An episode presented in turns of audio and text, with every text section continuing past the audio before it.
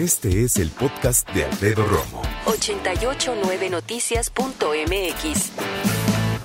Cuando uno sufre una situación cercana en la familia y cuando alguien padece algo como padece el cáncer, pues lo único que uno dice es, quedaría yo, quedaría yo, ¿no? Por eso vamos a platicar hoy acerca de este tema que debo decir que para mí es muy cercano, porque yo lo tuve que aprender en carne propia, bueno, no propia, en carne familiar, vamos a ponerlo así. Cuando a mi papá le detectaron un tumor en 2016, afortunadamente todo ha salido fantástico para él. Y la clave, siempre lo digo, es que se detecta a tiempo. Ahora, también hay que ser claros que cuando se detecta eh, algún tumor a tiempo, no evita que se tenga que atravesar una serie de circunstancias entre, desde citas médicas, tratamientos, hasta cuestiones personales, de familia, anímicas.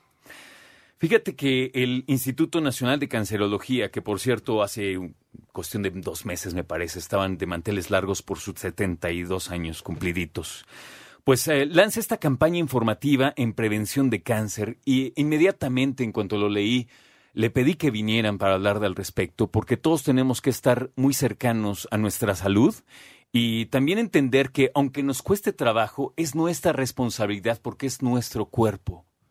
Y esto lo quiero dejar muy claro de entrada porque yo, yo te lo digo, siendo hijo de alguien que padeció cáncer, sé que te mueres de pavor. Yo lo estoy. Y te abre muchas ventanas el atravesar algo así. Por eso yo le pedí al doctor Luis Alonso Herrera que viniera por favor a platicar con nosotros, el doctor eh, de formación biólogo, después hizo doctor en ciencias, él es director de investigación del Instituto Nacional de Cancerología y por si fuera poco también investigador del Instituto de Investigaciones Biomédicas de la UNAM. Doctor, antes que nada, bienvenido y qué gusto que esté con nosotros. Muchas gracias por la invitación, Alfredo. Eh, el esfuerzo del INCAN siempre ha sido ir para adelante, ir por la prevención en cuestión de obviamente el cáncer. Pero ahora una campaña informativa de prevención del cáncer. ¿Qué hay de innovador en Pues justamente lo que queremos hacer es eh, eh, innovar en la forma en que estamos informando a la gente sobre lo que es el cáncer en sí, cuáles son los factores de riesgo y qué es lo que podemos hacer en prevención de este grupo de enfermedades. Es a veces un poco complicado el poder transmitir para los profesionales que nos dedicamos algún área de, del cáncer, ya sea investigación o un tratamiento, el poder decir en palabras simples hacia la población que no tiene este conocimiento especializado como eh, nosotros, cuál es, qué es lo esencial que debe saber sobre este grupo de enfermedades este grupo de enfermedades a las cuales tenemos que irnos acostumbrando cada vez más. ¿Por qué? Porque en México, afortunadamente, pues se ha ido prolongando la expectativa de vida. Ahora vivimos más de 70 años, tanto hombres como mujeres, y el cáncer, el principal factor de riesgo es la edad.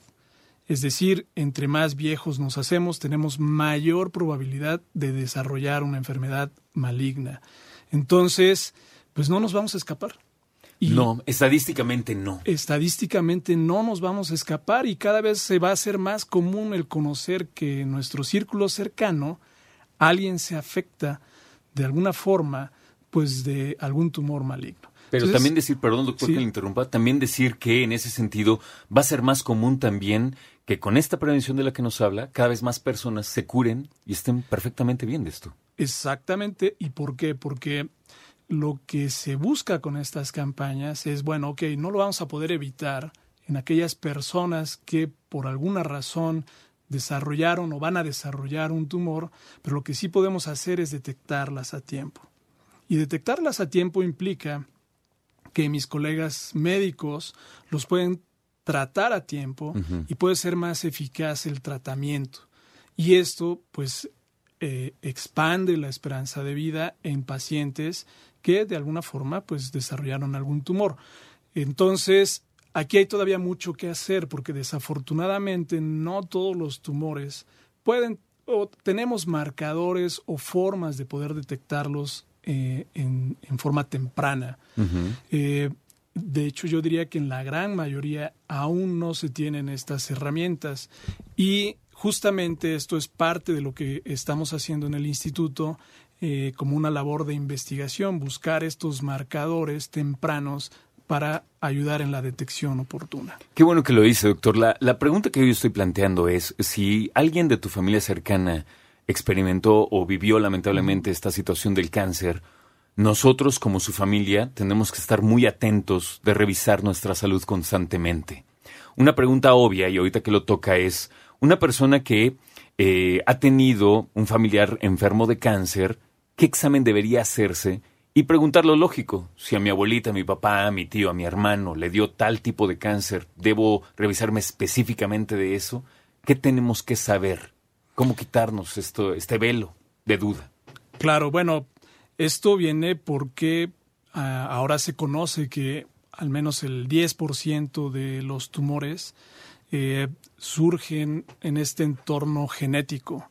Es decir, eh, nosotros tenemos eh, genes que pudieran estar afectados y que nos confieren un mayor riesgo para desarrollar tumores, cáncer de mama, cáncer de colon, por ejemplo.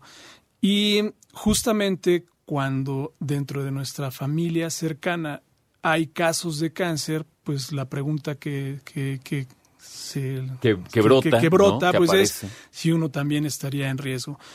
Creo que aquí lo importante es que eh, sepamos que el hecho de que en nuestra familia exista algún caso de cáncer, no en todos los casos nos va a conferir a nosotros un riesgo de tener esta tendencia hereditaria.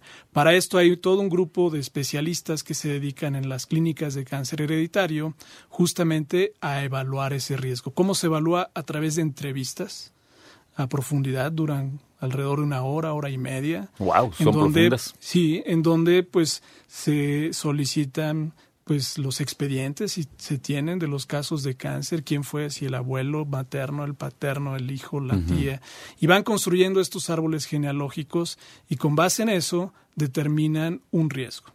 Si el riesgo es alto de asociarlo con, con un caso de cáncer hereditario, existen algunas pruebas moleculares que hoy en día sí nos pueden ayudar a determinar si una persona específica es portadora de cambios genéticos que la hacen eh, más propensa a desarrollar algunos tumores. Escucha a Alfredo Romo donde quieras, cuando quieras. El podcast de Alfredo Romo en 889noticias.mx.